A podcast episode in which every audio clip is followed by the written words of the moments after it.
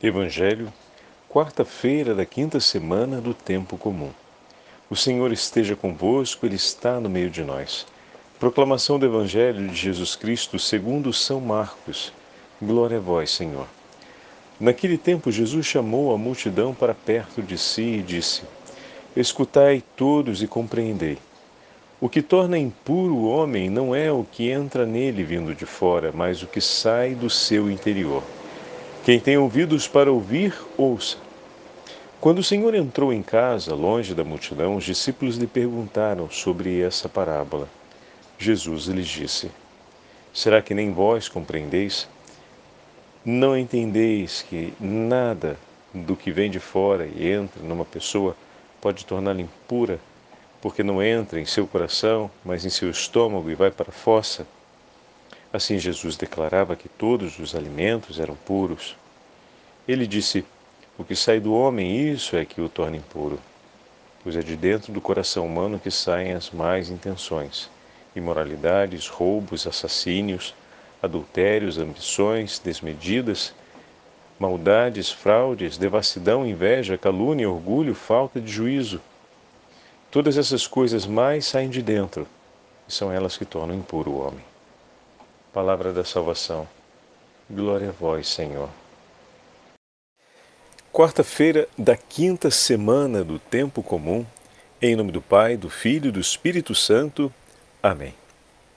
Queridos irmãos e irmãs, hoje a Santa Liturgia nos entrega a continuação do sétimo capítulo do Evangelho de São Marcos. E na sequência de hoje, o evangelista nos diz que o Senhor chama a atenção da multidão que o segue.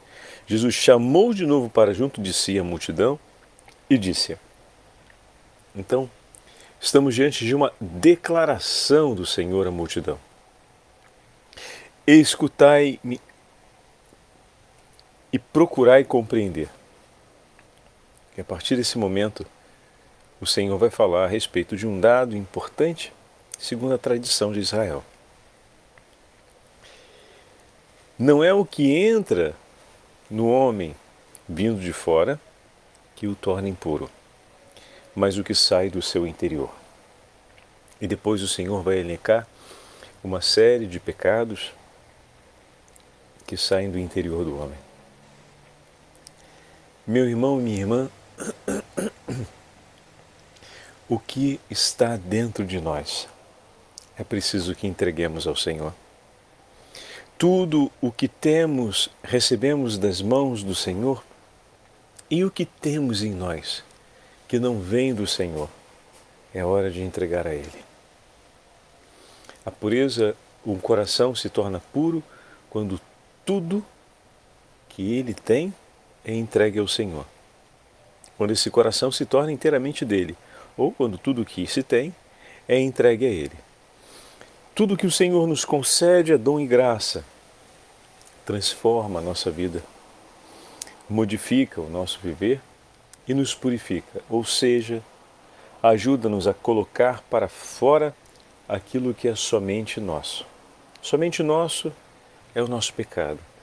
Aquilo que sai do coração do homem são os nossos pecados, porque tudo restante que possa sair do nosso do nosso coração foi primeiro graça de Deus. Então entrou para sair. A graça de Deus é derramada sobre nós e habita no nosso coração, ou seja, habita na nossa alma. E quando ela é restituída, ela é entregue, quando ela sai, a gente vê os frutos dessa graça. Agora, uma realidade que sai do homem, exclusivamente sai dele, sem antes o Senhor ter derramado sobre ele a sua graça, é o seu pecado. Então, tudo aquilo que sai do nosso interior, que não teve como início a bênção e a graça de Deus, trata-se dos nossos pecados. E o Senhor está, ao mesmo tempo que ele ensina ao povo sobre o tema dos alimentos puros e impuros, quando, enquanto ele supera o dado da tradição, que se criou a respeito da lei mosaica, ele introduz um outro elemento de suma importância para a nossa vida espiritual. É preciso que tudo aquilo que sai do nosso coração seja entregue, seja lançado fora.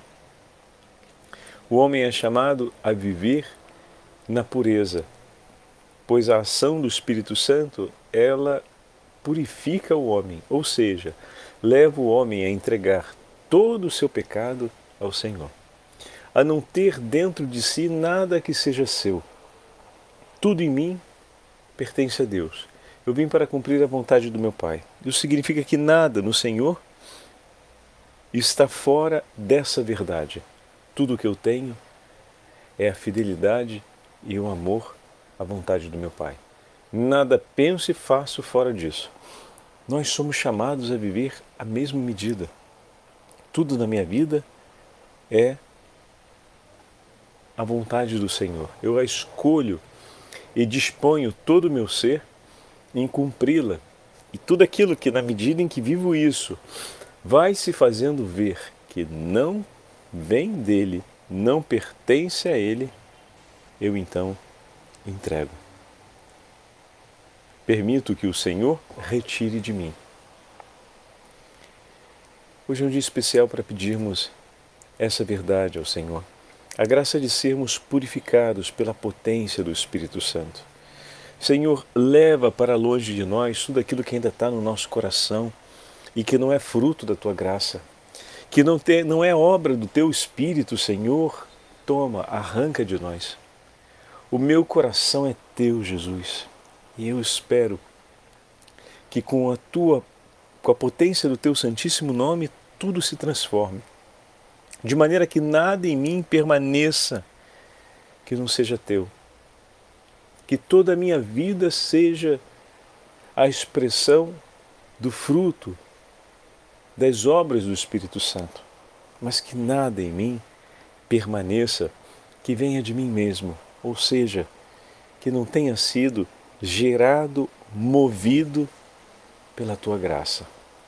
Dai-me, Senhor, dai-me, Senhor, a grande oportunidade de viver segundo o teu amor, de ser completamente habitado pela potência do Espírito Santo.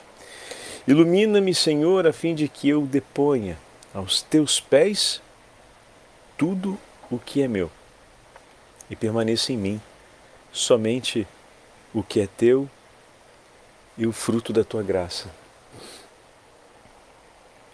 Essa é uma súplica, meus irmãos, que deve nos acompanhar com uma atitude de consciência e, ao mesmo tempo, uma atitude tipicamente cristã. Na medida em que a gente vai se dando conta de que dentro de nós há uma inveja, um movimento de calúnia, um, um pensamento orgulhoso, há uma falta de discrição, uma falta de juízo. Na medida em que a gente percebe que a maldade se move nos nossos pensamentos, a imoralidade, a, os adultérios ou as ambições de adultério, as ambições sobre os bens materiais, a gente imediatamente fala com o Senhor e entrega a Ele esse pensamento, esse sentimento, ou até mesmo essa maquinação, porque às vezes a gente consegue se dar conta quando a coisa já está sendo organizada, montada, preparada. Eu tenho a coragem de entregar isso ao meu Senhor, porque se escandalizar ou se entristecer porque percebeu isso dentro de si, ainda não é um passo completo. Lembre-se de Herodes. Ele se entristecia pelas coisas que aconteciam. Se entristeceu também pelo pedido que fez Herodíades de matar João, mas imediatamente mandou matá-lo. Então, esse não é o melhor termômetro. O termômetro ideal é quando o Senhor, iluminando a minha consciência com o poder do Espírito Santo, a fim de que eu compreenda, se não no mover do pensamento, agora, antes da execução do ato, ainda quando ele vem amadurecido, na maquinação e eu me dou conta e a minha consciência se ilumina e ali naquele momento eu percebo, meu Deus, isso não vem do meu Senhor, isso desagrada o meu Senhor, isso é uma experiência de morte para mim. Isso não deve estar dentro do meu coração, porque isso torna o meu coração impuro, um poço de maldade, um poço de morte. É ali a hora que a gente precisa dizer: Meu Jesus, salva-me. Meu Jesus, eu te entrego. Purifica o meu pensar. Purifica o meu interior, Senhor. Eu posso lhe dizer mil razões pelas quais eu estou pensando isso a respeito dessa pessoa e dizer o quanto isso possa ter alguma lógica. Mas nesse momento, o Senhor está me dando a graça de ver com clareza que a morte e a impureza percorrem o meu coração, de que uma realidade de morte se move no interior da minha alma. Jesus, eu te entrego. Perdoa-me, salva-me, Senhor. Eu faço teu agora esse pensamento. Eu o renuncio, essa oração de renúncia àquele sentimento, àquele pensamento, àquela maquinação que aconteceu, é algo que merece ser mais frequente na nossa vida. Às vezes a gente se contenta em deixar de pensar, mas a gente não completa esse ato de suma importância, que é a entrega. Porque eu quero que o Senhor purifique o meu coração. E isso é meu, então entrega para Ele. A gente fala, Jesus, eu entrego para Ti os meus sofrimentos, os meus medos, as minhas súplicas. Eu te entrego, Senhor, a minha vida. Eu te entrego os meus pecados. Eu te entrego aquilo que é só meu.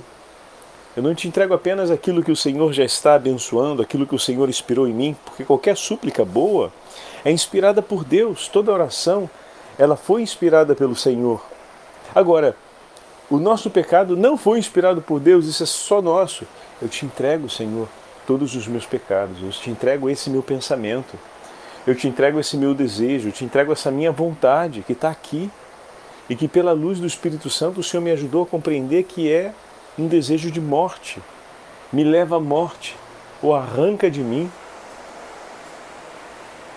os frutos da tua graça. Senhor, eu entrego em tuas mãos. Eu renuncio. Não quero estou sentindo aqui, está sendo difícil para mim dizer se não quero, porque eu ainda não me convenci tanto assim de que não quero. Por isso eu te peço, com a tua graça, vence-me, convence-me, mas eu te entrego, Senhor. A partir de agora, eu não escolho mais ter para mim, eu entrego a ti. Purifica-me, Senhor. Purifica-me, Senhor. Então, essa atitude diante dos pensamentos, ou diante das intenções, ou das maquinações que a gente se dá conta que está acontecendo de maneira perversa, porque está levando a gente na estrada do pecado, em todos esses que foram sinalizados por Jesus, precisa ser cumprido, meu irmão. Isso é um ato de amor. A oração ela supõe esse ato.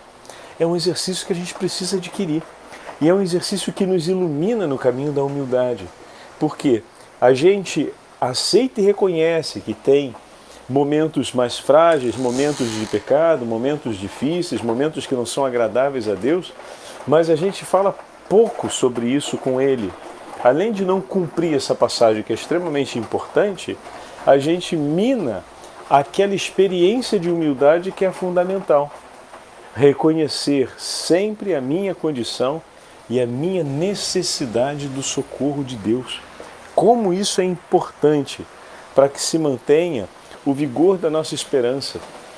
Eu espero em Ti, Senhor, mas eu tenho necessidade de Ti.